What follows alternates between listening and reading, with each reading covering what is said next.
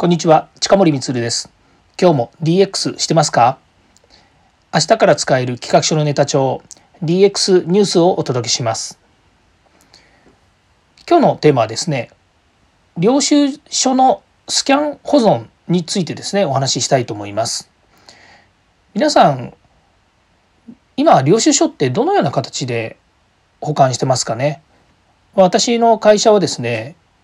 まあ、非常に手作業なんですけどもうちあの外に任しちゃってるので自分の会社でその領収書をですねスキャンしたりとかっていうことはしてないんですけれども、まあ、うちの頼んでいるですね、えー、と会計士さんの方はスキャンして、えーとまあ、置いていますよね。まあ、当たり前ですけどでその代わり原本はあの全部戻してもらってあの自分のね会社でこれまとめてね何年か保存しなきゃいけないのでずっと持ってるわけなんですね。で今回ですね政府の方がこのえーと、税務関連書類の電子スキャンを保存する要件を大幅に緩和するというようなことがですね、えーと、閣議決定されたみたいなんですよね。というのはこれ電子帳簿保存法っていうのがあるらしいんですね。でこれの改定になるわけなんですけれどもこの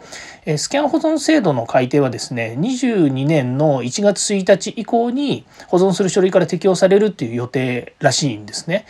で過去にも何回かですねこの保存法については改定があったらしいです。でその結果なんですけども普及は本当に手帳らしいんですね。で国税庁の統計によると1700万社とされる日本の法人数に対して19年度末におけるスキャン保存の承認件数ですねこれあの税務署長の保存あの、えーと、税務署長に申請して、えー、承認もらわなきゃいけないらしいんですけどもその数がですねなんと4041件にとどまってるらしいんですよ。1700万社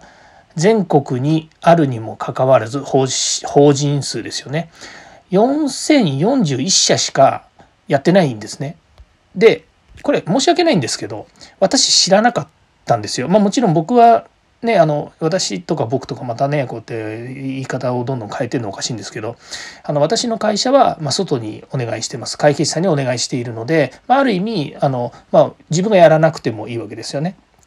まあ、領収書とかそれからあとは経費精算のためのね領収書とかっていうのは全部取りまとめて、えー、まあお渡ししてで会計士さんので全部帳簿つけてもらってっていうふうになってるんですね。まあ、それも帳簿も全部電子化して、えー、パパパッとで電子申請までしてくれてるのであのまあ、あの私はそんなに手間かからずやってるわけなんですけどもそれにしてもですねあの導入してる企業がこんだけ少ないということはほとんど知らないんじゃないのかなっていうとこなんじゃないのかなと思うんですよね。あとは、まあ、鉄あのそのなんだ普及しない実態のですねあの、まあ、一応アンケートがあるんですね調査の。でそれ見るとですね税務署長に申請するのに手間時間がかかるっていうのが一番大きくてでその次が制度が複雑で社内の理解を得るのが難しいっていうのが2つで3番目がデータ化しても結局定期検査が終わるまで紙を保存しておく必要があるということなんですよね。まあ、この、えーね、あのスキャンして保存するっていうことに関して手続き上ですねもっと簡便にならないとっていうところがあるのかなというふうに思いますよね。それからね途中書いてあったんですけれどもなんかその手続きをするための、えー、書類ですよね例えば不正防止をまあ、しないようにするために書類の受領から作成スキャン保存定期検査までの業務を必ず2人以上の担当者に分けるっていうような義務があったらしいんですけどそういうのもなくすということなんですね。それから定期検査と相互検制は特に負担が大きいということなので企業がスキャン保存の導入のためにある要因とされていたこの義務をですね廃止するということで導入のハードルを大きく下げるんじゃないかというふうに言われてるんですね。って言いながら私はこのことがこのことがあること自体を知らなかったということなんですよね。で前にですねやっぱり事務手続きのですねデジタル化っていうものについてお話をしたと思うんですけどもやっぱりこう紙とデジタルっていうものは、まあ、全部をデジタルに変えられないにしてもなるべくこの紙っていうものをですねなんとか減らす努力をしていかないとですねここにやっぱり人のボトルネックっていうのがどうしても発生してしまうんですよね。このボトルボトルネックって言ってるのは人があの作業できなくて悪いとかっていうことを言ってんじゃなくて結局人がやれば何でも作業って片付くんですよ。時間かけたりそれからあのえっ、ー、と何て言うんですかあの人海戦術で。でそれが今までそれをですねあのもう本当日本って結構そういうこと多いと思うんですよ。とにかく人の労働力に任せてですねまあ、えー、ブラック企業がねあの一生懸命働かせてみたいな文脈よく言われると思うんですけれども、まあ、とにかく私もそうですもうとにかくもう自分でやっちゃえばなんとかなっちゃうだろうって言ってやっちゃうんですよね。だから本来そういった、えー、もっと抜本的に改革をしなければいけないようなことがあるにもかかわらずとりあえず何とかやればできるだろう的な話で済ましていたっていうこともありますし、まあ、あとねあのこうやって法律とかお役所の、ね、こう申請とかっていうものってとりあえずもうそれに従わないと認められないし先進まないからとにかくあのもう言われたことやらなきゃダメだと言って、えー、やる傾向ってものすごい大きいと思うんですよね。まあ、そういうこともあってですね、えー、なかなか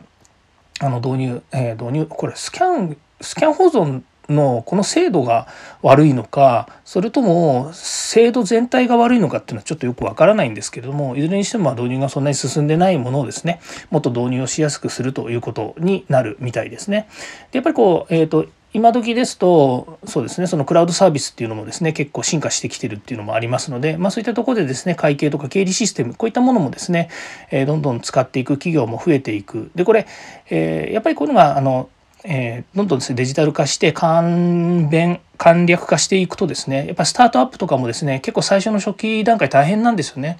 うちも会社始めた時にですねやっぱり経理担当1名入れたんですよあの取締役で経理やってくれてる人が当時入ってもらってやってたんですけど結局その人はもう本当経理やるのにいっぱいでスタートアップなのにもかかわらずなんか事務作業にしかねこうあの当てられないってものすごい効率効率が悪いって言ったらあれですけれども本当大変だったんですよね。やっぱり会社ねスタートアップえスタートアップというのが会社始めた時ってやっぱりみんなでね売り上げ作ったりとかみんなで本当に頑張って、え、軌道に乗せようっていう時にですねどうしてもその、えー、なんでこんなことやらなくちゃいけないのかなみたいな経理仕事経理仕事というかその事務仕事っていうんですかね、まあ、当時はそのコンピューターはありましたけれども今ほどクラウドサービスとかもなかったですから全部その、うんと事務方できる人にですね肩に乗っかっちゃうんですよね。っていうのは結構大変だったなというふうに、え思い返しました。ということで、まあ、制度改革も含めてですねどんどん、えいい方向に国税庁なりですね、え財務省が変わってきてくれるといいなというふうに思っています。まそれがですねあの進むっていうことが、まあ、社会的な DX につながるということになると思いますので、まあ、抜本的な改革も必要なのかなと思います。1700社のうちですね4000社しかまだできてないっていうのはこれはまあ制度が悪いというよりも根本的に見直すことも必要なのかなっていうようなとこも見え隠れしますし私のようにあそれ知らなかったっていうのもですねまた問題かなというふうにも思います。はい。えー、今日もここまで聞いていただきましてありがとうございました。次回も DX に役立つ話題を提供していきます。よかったらいいねやフォロー、コメントお願いいたします。近森光でした。ではまた。